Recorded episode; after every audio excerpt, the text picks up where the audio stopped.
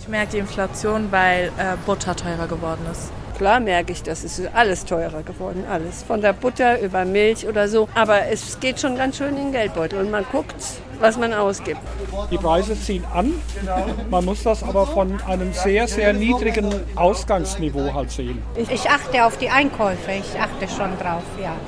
Auf jeden Fall. Der Korb ist nicht mehr so voll, der Einkaufswagen.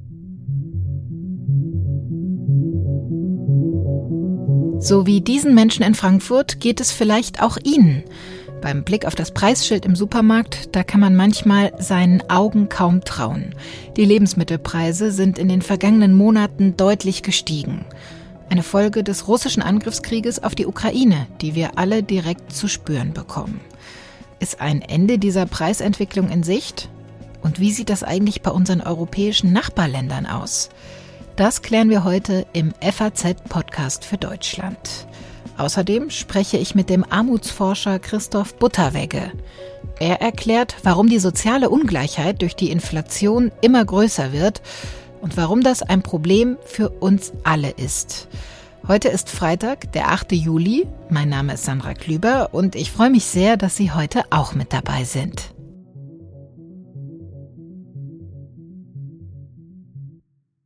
Meine Kollegin Jelena Guduras war gestern Mittag auf dem Wochenmarkt an der Konstabler Wache mitten in der Frankfurter Innenstadt unterwegs. Dort hat sie sich für uns mal umgehört, wie die Marktbetreiber und die Kundschaft über die gestiegenen Lebensmittelpreise denken.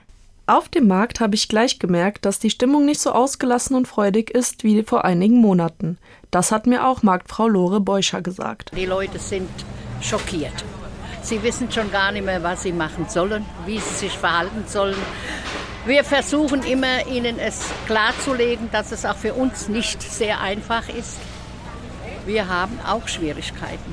Es ist eine Stimmung, die kann ich sehr schlecht sagen. Bedrückend. Ich sage immer bedrückend, man muss sie zum Lachen bringen. Kommt nicht. Es ist schon schockierend. Nico von einem anderen Gemüsestand merkt auch eindeutig, dass die Kaufbereitschaft der Menschen sinkt. Man merkt es schon, dass einige Leute den Gürtel enger schnallen müssen. Also man merkt die Preissteigerung natürlich. Wir müssen natürlich auch die Preise aufschlagen im äh, Gemüsebau, weil äh, die Düngepreise, die, die Dieselpreise, das steigt auch alles für uns und wir können halt nicht sagen, wir verkaufen unsere Produkte günstig wie vorher, wo, wo die Preise günstig waren. Wir müssen halt auch unsere Unkosten natürlich auch an den Endverbraucher weitergeben. Und das merkt man ja. Am Stand direkt gegenüber wird die berühmte Frankfurter grüne Soße verkauft. Fertig im Glas oder als frische Kräuter gerollt im Bündel. Die Verkäuferinnen hier bekommen in letzter Zeit oft den Ärger, über die gestiegenen Preise zu spüren. Also wir haben vereinzelt natürlich Kunden, die sagen, oh, ihr seid aber teuer geworden. Und dann, wenn wir sagen, naja, 40 Cent die Rolle und dann macht es dann doch vielleicht Klick und sie sagen, naja gut, 40 Cent ist jetzt nicht die Masse. Ne? Ihr müsst ja auch, ihr könnt ja auch die Preise nicht so weitergeben, äh, wenn, ihr, wenn ihr selbst viel teurer produzieren müsst als noch vor zwei Jahren vielleicht. Ähm, bei der Rolle ist es jetzt nicht so aufgefallen, bei den Gläsern eher, wo sie dann gesagt haben, da haben wir tatsächlich 20 Cent pro Glas aufgeschlagen, haben sie dann auch gesagt, boah, ihr seid aber teuer geworden. Naja, nach 20, gut 20 Jahren Preis, äh, den wir gehalten haben, ist es halt dann leider irgendwann äh, nicht mehr tragbar, das Geschäft, ja. Manche versuchen, den gestiegenen Preisen für Lebensmittel aber wenigstens ein bisschen was Positives abzugewinnen. So wie diese Kundin, mit der ich gesprochen habe. Wenn es dann den Bauern zugutekommt, dann bin ich noch zufrieden, ja, wenn die wenigstens mehr dafür bekommen. Vielen Dank an Jelena Guduras für diese Eindrücke vom Frankfurter Wochenmarkt. Bei mir im Studio ist jetzt meine Kollegin Stefanie Diemand aus der Wirtschaftsredaktion. Sie schreibt schwerpunktmäßig über den Handel und ist natürlich zu diesem Thema also die perfekte Gesprächspartnerin. Hallo Steffi. Hallo Sandra. Schön, dass du da bist. Ja, lass uns mal darüber sprechen. Die meisten Lebensmittel sind in den vergangenen Monaten zum Teil deutlich teurer geworden. Wie hoch ist der Preisanstieg denn in der Lebensmittelbranche? Also, wenn wir uns erstmal ganz allgemein die Inflationsraten anschauen, dann, also so in den vergangenen Jahren, dann hat man schon das Gefühl, man geht von einem Höhepunkt zum nächsten. Mhm. Also, sie lag ja jetzt im Mai bei 7,9 Prozent. Ähm, das ist so hoch wie seit Winter 1973 nicht mehr. Also mhm. schon eine ganze Weile her. Jetzt wird sie für den Juni ein bisschen niedriger geschätzt auf 7,6. Ist natürlich immer noch total hoch. Mhm. Und in dieser Inflationsrate sieht man auch, dass die Nahrungsmittelpreise stetig gestiegen sind. Im Mai war sie bei 11,1 Prozent. Die Teuerung dann. Die Teuerung, genau, der Lebensmittelpreise. Mhm. Und im Juni wird sie sogar noch mal ein bisschen höher liegen.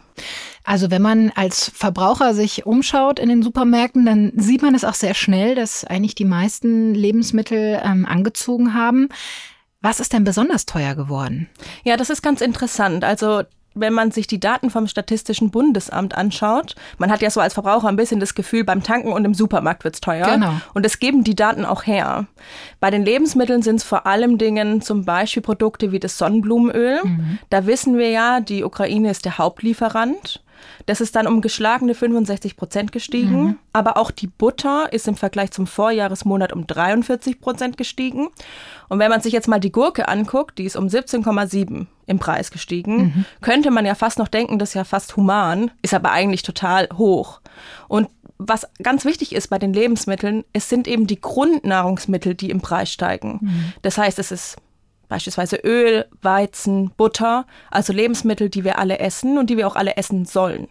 Die man für seinen täglichen Bedarf eigentlich auch braucht. Genau. Ne? Weil auch daran erinnern wir uns ja alle, Öl und auch Mehl, das war ja zum Teil wochenlang ausverkauft und man stand vor leeren Regalen. Ja, das war Wahnsinn. Wenn es dann welches gab, ja. dann waren das immer die teuersten genau. äh, äh, Anbieter.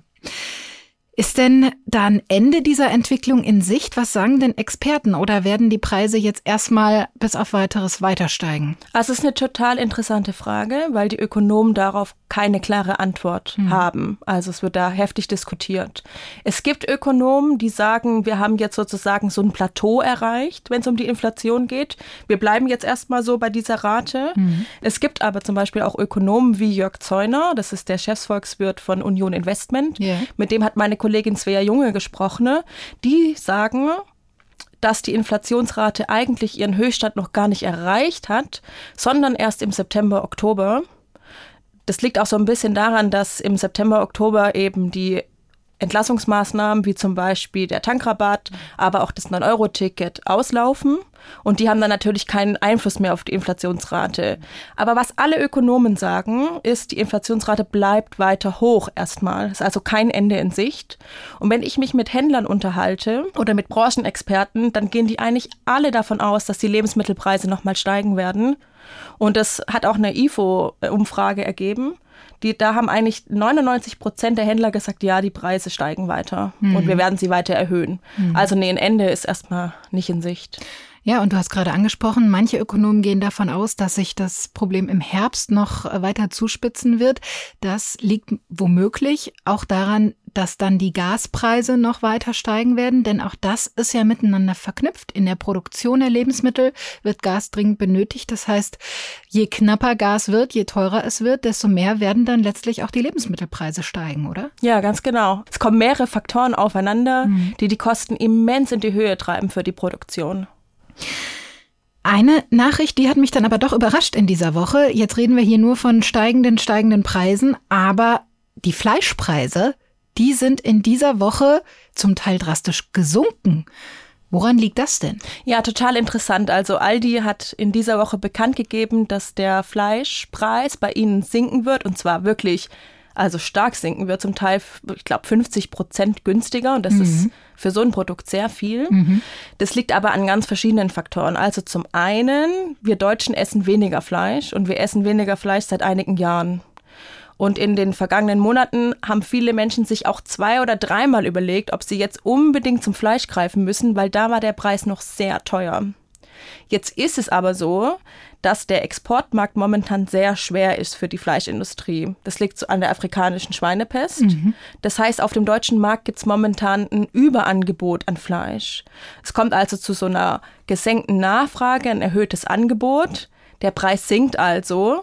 Und wenn man ganz ehrlich ist, es ist auch Grillsaison. Mhm. Also man kann momentan die Deutschen schon ganz gut auch in den Lebensmittelladen locken, wenn man Angebot für Grillgut hat.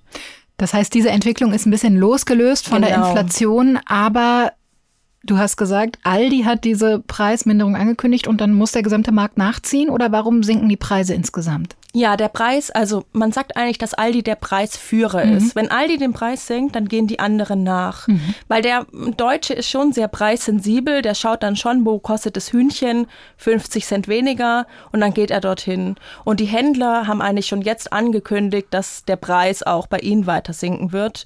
Ähm, aber ich würde das, wie du schon gesagt hast, jetzt nicht als ein Symbol nehmen, dass die Inflation bald vorbei ist. Das ist schon ein Ausnahmeprodukt. Bei den anderen Produkten gibt es Preissteigerungen im zweistelligen Bereich und das wird auch erstmal so bleiben.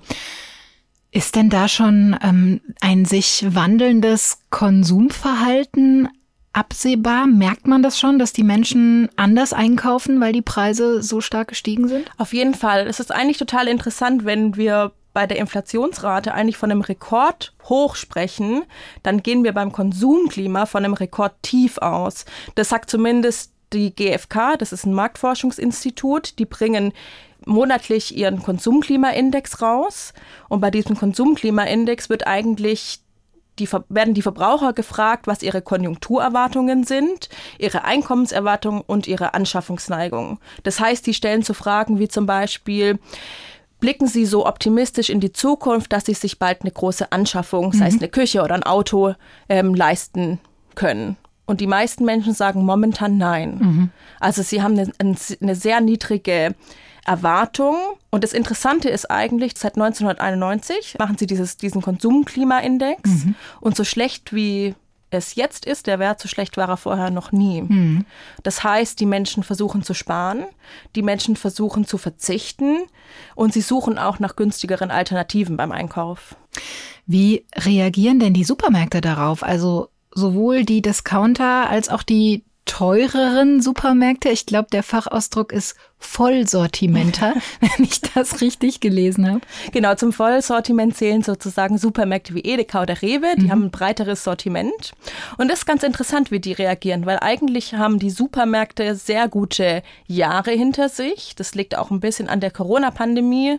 In der Hochzeit der Pandemie war ja die Gastronomie geschlossen, auch so Freizeitaktivitäten wie Kino, Freibad, das konnten wir alle nicht machen und wir haben viel Zeit zu Hause verbracht und deswegen viel auch bei den Supermärkten eingekauft, weil es war uns wichtig, nachhaltig einzukaufen. Wir wollten ein breites Sortiment haben und das glauben die Leute, finden sie halt eher bei einem Edeka oder einem Rewe. Jetzt ist aber wieder so, dass die Menschen vor allem Dingen auf den Preis achten. Und da glauben die Leute, den gibt es eher beim Discounter heißt bei Aldi oder Lidl. Mhm. Das wollen sich natürlich jetzt die Supermärkte nicht so gefallen lassen. Ja. Und es ist ganz interessant, wenn man so schaut, mit was die jetzt werben. Edeka hat eine riesen Werbekampagne angefangen mit dem Slogan, in jedem Edeka steckt ein Discounter. Okay. Und ähm, das ist sehr ungewöhnlich, wenn man äh, drüber nachdenkt, dass Edeka sonst immer mit Nachhaltigkeit mhm. und Qualität Premium-Produkten. Ganz genau, mhm. ja. Aber Sie wissen eben auch, der Deutsche guckt momentan noch mehr auf den Preis. Der Deutsche guckt auf den Preis. Äh, wie sieht es denn eigentlich im Ausland aus? Lass uns auch darüber nochmal sprechen. Wie hat sich denn die Preisentwicklung in den anderen europäischen Ländern entwickelt? Ist das genauso wie bei uns in Deutschland oder gibt es da zum Teil Unterschiede? Da gibt es große Unterschiede. Also zum ersten Mal muss man sagen, dass die Inflationsrate im Währungsraum bei 8,6 Prozent liegt. Das heißt, sie ist sogar im Durchschnitt ein bisschen höher als höher, in Deutschland, ja. mhm. genau. Ähm, die höchsten Inflationsraten gibt es aber im Baltikum. Das liegt auch daran, dass sie wirklich direkt an Russland Grenzen. Und das heißt, die sind auch vor allem Dingen von diesen Lieferproblemen stark betroffen, die es ja momentan gibt. Also mal als Beispiel, Estland hat eine Inflationsrate von 22 Prozent, Litauen von 20,5 Prozent, mhm. Lettland von 19 Prozent. Mhm. Das ist natürlich viel höher als in Deutschland. Mhm. Es gibt auch Länder, da ist es geringer, zum Beispiel in Frankreich, die haben nur eine Inflationsrate von 6,5 Prozent. Und wenn wir jetzt aber mal weggehen vom Euroraum und mal unsere näheren Nachbarn anschauen, zum Beispiel die Türkei, ja. da reden wir von Inflationsraten von 78,62 Prozent. Und ja. nicht mal da sind die Menschen so ganz sicher, ob die nicht sogar noch höher liegt. Also es gibt ein Forschungsinstitut, das, das glaubt, dass es in der Türkei eigentlich eine Inflationsrate von mehr als 175 Prozent, mhm. im, also im Vergleich zum Vorjahreszeitraum gibt. Und da kann man sich dann schon vorstellen, wie die Bevölkerung da auch drunter leidet. Also Mhm. Das sind immens hohe Zahlen. Wenn auch ich glaube, die Türkei ja so ein bisschen ein Sonderfall ist ja. und die jetzt nicht äh, ausschließlich von den Folgen des Krieges unter genau, einer Inflation ganz genau. zu leiden die haben, hat. Da kommen viele Faktoren mhm. zusammen, aber es ist natürlich trotzdem so, wenn die Lebensmittel und auch die Energiepreise so stark steigen, da kannst du mit so hohen Raten, also da hast du als Bevölkerung kaum eine Chance auszuweichen. Mhm. Ja, Mensch, Steffi, vielen Dank. Du kannst da leider äh, wenig Positives vermelden. Also ein Ende ist nicht in Sicht, sagst du. Du hast zusammen mit einer Kollegin mit ganz unterschiedlichen Menschen gesprochen, die ganz unterschiedlich auch von der Inflation betroffen sind. Und da äh, geht es sowohl um Menschen, die eigentlich sehr gut verdienen, als auch Menschen, die wirklich äh, ja jetzt in existenzielle Nöte geraten durch die Inflation. Den Text, den verlinke ich gerne mal in den Show Notes. Äh, der ist sehr spannend, sehr lesenswert. Und ja, dir sage ich erstmal ganz herzlichen Dank für deine Einschätzungen und das Gespräch. Vielen lieben Dank. Die hohen Lebensmittelpreise, die werden uns also wohl oder übel noch eine ganze Weile begleiten und auch noch weiter steigen Richtung Herbst. Ja, und das ist natürlich vor allem für die Menschen ein riesiges Problem, die ohnehin schon wenig Geld zur Verfügung haben. Professor Christoph Butterwegge ist Politikwissenschaftler und einer der renommiertesten Armutsforscher in Deutschland. Er ist mir jetzt am Telefon zugeschaltet. Schönen guten Tag. Guten Tag, Frau Klüber. Bevor wir hier gleich ernst werden, muss ich Ihnen eine Frage vorab stellen, Herr Butterwegge. Ist es kompletter Zufall, dass wir hier heute über die steigenden Lebensmittelpreise sprechen und sich Ihr Name mit Butter und Wegge, also Brot, aus gleich zwei Lebensmitteln zusammensetzt, die besonders teuer geworden sind? Das ist sicher ein Zufall, äh, aber mich äh, berührt natürlich dieses Problem umso mehr, weil ich mit diesem Namen ein bisschen geschlagen bin, weil er häufig ähm, falsch geschrieben wird. Mhm. Äh, Wegge kommt tatsächlich von Wecken und irgendein Vorfahr muss also äh, Butterbrötchen gerne gegessen haben. Aber meistens denken die Leute, es kommt von Straßen gleich Wege mhm. und äh, deswegen äh, bin ich mit Butterwecken und Butterbrötchen durchaus vertraut. Mit diesem Problem natürlich auch. Ja, also einen passenderen Namen hätte es für unser heutiges Gespräch also auf jeden Fall nicht geben können. Aber lassen Sie uns mal inhaltlich sprechen. Wen trifft die Preissteigerung bei Lebensmitteln denn am härtesten? Das sind sicherlich äh, Familien, äh, die mhm. äh, ein geringes Einkommen haben. Ich denke jetzt ganz besonders an Alleinerziehende. Von denen sind über 40 Prozent äh, von Armut betroffen. Äh, und das gilt natürlich auch für Erwerbslose, für Nichtdeutsche, für mehr Kinderfamilien ganz besonders, die dann häufig auch eine migrantische äh, Geschichte haben. Mhm. Das heißt ja oft, die Inflation trifft die Ärmsten am härtesten. Wer gilt denn eigentlich als arm in Deutschland? Wie definieren Sie das zum Beispiel? Ich ähm, bemühe mich darum, ähm, die offizielle Statistik zu benutzen und äh, die offizielle Definition äh, von relativer Einkommensarmut oder wie es dann immer ein bisschen verharmlosend heißt, von Armutsgefährdung, mhm. besteht laut einer Konvention der Europäischen Union darin, dass derjenige als armutsgefährdet gilt, der weniger als 60 Prozent des mittleren Einkommens zur Verfügung hat. Und das sind gegenwärtig in Deutschland 1148 Euro im Monat, mhm. wenn man alleinstehend ist.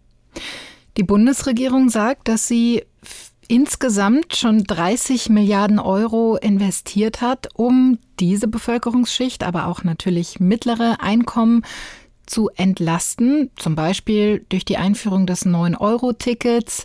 Der Grundfreibetrag wurde erhöht und eine Heizkostenpauschale eingeführt. Für dieses Jahr sagen fast alle, die nachgerechnet haben, dass wir bei den unteren und mittleren Einkommen ungefähr 90 Prozent der Preissteigerung durch die vielen Maßnahmen, die wir ergriffen haben, aufgefangen haben. Das hat Bundeskanzler Olaf Scholz am Sonntag im Sommerinterview der ARD gesagt. Würden Sie dem so zustimmen? Nein. Äh, diese Entlastungspakete sind eher nach dem Gießkannenprinzip konstruiert.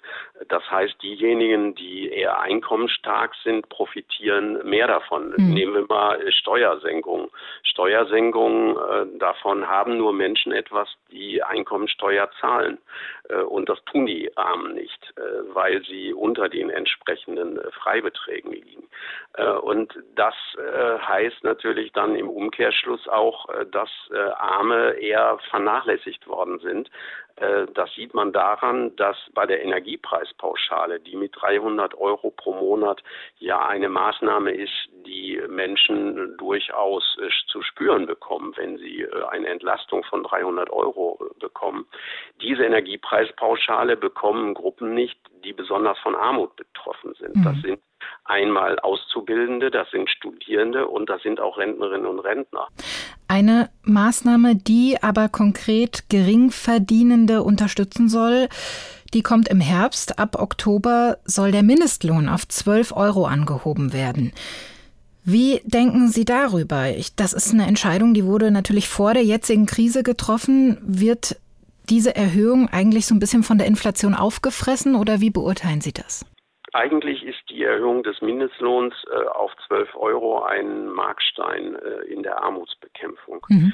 Äh, aber ähm, ich muss gleich wieder so ein bisschen Wasser in den Wein gießen. Äh, die 12 Euro sind am 1. Oktober 2022, äh, wenn sie kommen, natürlich schon sehr viel weniger wert mhm. durch inflationären Tendenzen, als sie es waren im September 2017, als Olaf Scholz nach der für die SPD verlorenen Bundestagswahl diese 12 Euro äh, gefordert hat. Und deshalb müsste auch da eher nachgebessert werden und müsste Rücksicht genommen werden auf die doch inzwischen erfolgten äh, Preissteigerungen. Mhm. Was wären denn für Sie weitere sinnvolle Entlastungsmaßnahmen, um gerade ja den, den ärmsten Menschen in unserer Gesellschaft ähm, zu helfen? Ganz wichtig äh, wäre eine Erhöhung äh, der Regelbedarfe oder früher hießen sie Regelsätze bei Hartz IV, aber auch bei der Grundsicherung im Alter und bei den Asylbewerberleistungen. Denn am 1. Januar 2022 äh, ist der Regelbedarf für einen Alleinstehenden, der vorher 446 Euro äh, betrug, auf 449 Euro erhöht worden, also nur um drei Euro, was 0,67 Prozent entsprach. Und damit sind natürlich die damals schon bestehenden inflationären Tendenzen überhaupt nicht ausgeglichen worden, denn eine Preissteigerung von über knapp über fünf Prozent gab es auch schon zum letzten Jahreswechsel. Mhm. Und das heißt, die Regelbedarfe müssten also um mindestens 200 Euro erhöht werden, damit die Menschen, die schon vorher große Schwierigkeiten hatten, über den Monat zu kommen, dass die jetzt die Teuerungswellen verkraften können. Und an der Stelle, finde ich, ähm, werden die Armen einfach vernachlässigt. Äh, man äh, kümmert sich wenig um sie und sie haben natürlich jetzt zusätzlich das Problem, dass äh, die Öffentlichkeit sich mehr um die ukrainischen Flüchtlinge, denen auch geholfen werden muss, kümmert. Aber die Armen sind darüber noch mehr aus dem Blickfeld gerückt. Seit Wochen wird darüber diskutiert, die Mehrwertsteuer für bestimmte Lebensmittel zu streichen, um eben da auch die Preise zu senken und zu entlasten. Was halten Sie denn von dieser Idee? Von dieser Idee halte ich äh, ganz, ganz wenig. Äh, und zwar aus folgendem Grund. Wer äh, im Feinkostladen einkauft, der würde erheblich mehr entlastet von einer solchen Streichung der Mehrwertsteuer auf Nahrungsmittel als ein Armer, der beim Lebensmitteldiscounter kauft. Und es würden natürlich auch große Löcher in den Staatshaushalt gerissen. Einfach deswegen, weil das eine Maßnahme wäre, die nicht passgenau äh, ganz besondere, ähm, ganz besonders betroffene Gruppen entlasten würde, äh, sondern alle. Äh, und das muss eigentlich vermieden werden. Ich setze mich sehr dafür ein, dass man gezielt nur Gruppen unterstützt, die wirklich staatliche Unterstützung, Finanzhilfen, Rettungsschirme und ähnliches brauchen. Sollte es Maßnahmen, wie Sie sie gefordert haben, nicht geben, welche Herausforderungen sehen Sie denn da auf uns als Gesamtgesellschaft auch zukommen? Wird das die soziale Ungleichheit weiter verschärfen? Das ist zu befürchten. Äh, wir haben schon einen Rekordstand bei der relativen Einkommensarmut. äh, die äh, beträgt inzwischen 16,8 äh, Prozent oder trifft 13,8 Millionen Menschen. Das ist keine kleine Randgruppe mehr in der Gesellschaft.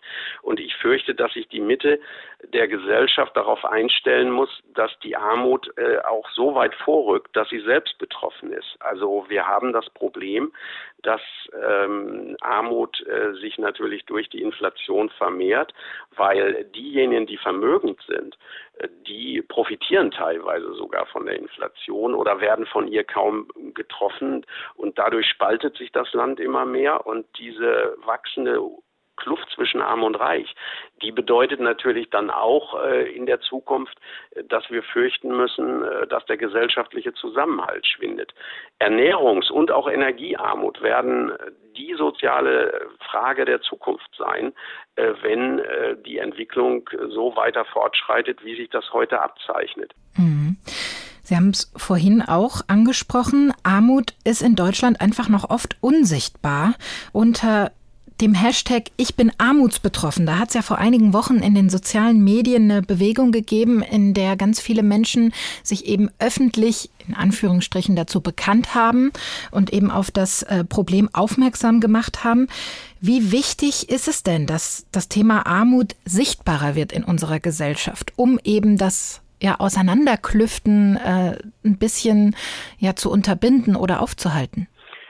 Äh, finde diesen Hashtag Ich bin armutsbetroffen ganz wichtig, weil die Armen äh, sind bei uns äh, eher eine Gruppe, die verachtet oder verächtlich gemacht wird, ähm, sind eine Gruppe, die auf jeden Fall stigmatisiert ist und die Betroffenen ziehen sich dann zurück, äh, ohne äh, sich noch äh, politisch dagegen zu wehren. Das sieht man zuerst natürlich an den Wahlbeteiligungen. Die sind sehr, sehr niedrig, ganz besonders bei sozial benachteiligten Gruppen. Und unsere Demokratie beruht eigentlich auf der Vorstellung in einem politischen Repräsentativsystem, dass alle Bevölkerungsschichten eingebunden sind in politische Willensbildungs- und Entscheidungsprozesse. Wenn die Armen sich aber nicht mehr beteiligen, heißt das, dass auch die Demokratie in Gefahr ist. Wenn jetzt ein solcher Hashtag dafür sorgt, dass die Betroffenen sich äh, vernetzen, dass sie sich vielleicht sogar organisieren, dass sie sich äh, politisch äh, artikulieren, dann ist das ein Schritt voran, der auch dazu führen kann, dass mehr soziale Gerechtigkeit geschaffen wird und die sozioökonomische Ungleichheit zurückgedrängt wird, die für unser Land, übrigens finde ich auch für die wohlhabenden Reichen und Hyperreichen, wie ich sie nenne, äh, ist das nichts Gutes, wenn die mhm. Gesellschaft sich so spaltet und äh, große Teile der Gesellschaft abgehängt werden, ähm, was natürlich durch eine Inflation äh, verstärkt wird. Wenn das passiert, dann äh, kann das auch nicht im Interesse derjenigen sein, die von der Inflation kaum betroffen sind, die es kaum merken und die auch sehr viel höhere Preise äh, zum Beispiel bei den Nahrungsmitteln oder bei der Haushaltsenergie wegstecken, ohne dass sie das äh, großartig zu spüren bekommen. Ja, wir haben es ja auch nicht nur mit einer Inflation im Moment zu tun, auch wenn es ein bisschen aus dem öffentlichen Fokus gerade gerät, sind wir auch immer noch in einer Pandemie und ja, beide Probleme, die Inflation und auch die Corona-Krise, die werden sich im Herbst ja wahrscheinlich gleichzeitig verschärfen, was die Situation für besonders die Einkommensschwächsten in Deutschland weiter verschlimmern dürfte. Also da gibt es viel zu tun, sowohl auf der politischen Seite als auch als ja eine gesamtgesellschaftliche Herausforderung, wenn ich da Ihre Äußerungen vielleicht gerade zusammenfassen darf. Ich sehe das genauso, äh, was die Pandemie betrifft. Äh, da äh, sind natürlich auch die Finanz- und Immunschwachen die Hauptleidtragenden. Und die Ungleichheit ist ja in der Pandemie äh, deutlicher zutage getreten. Sie ist aber auch verschärft worden. Und wenn dazu noch, wie Sie richtig sagen, inflationäre Tendenzen kommen, äh, die es äh, dann Menschen gar nicht mehr ermöglichen, ähm, ganz normal zum Beispiel Lebensmittel einzukaufen, erst recht nicht, sich abwechslungsreich und ähm, gesund zu ernähren, dann ähm, finde ich, dass auch relative Armut von der ich gesprochen habe und die in Deutschland natürlich äh, hauptsächlich äh, vorhanden ist, äh, umschlägt in absolute Armut, was äh, für viele Menschen dann auch äh, durchaus drohen kann. Mhm. Zu diesen Folgen der Corona-Pandemie haben Sie auch gerade ein Buch veröffentlicht mit dem Titel Die polarisierende Pandemie Deutschland nach Corona. Also für alle, die das Thema noch weiter interessiert. Ich danke Ihnen für das Gespräch, Herr Butterwegge. Bitte schön, Frau Klüber. Das war's für diese Woche beim FAZ Podcast für Deutschland. Wir freuen uns immer von Ihnen zu hören. Schreiben Sie uns also gerne Lob, Kritik und Anregungen an podcast.faz.de. Ich sage vielen Dank fürs Zuhören und wünsche Ihnen jetzt erstmal ein schönes Wochenende. Machen Sie es gut.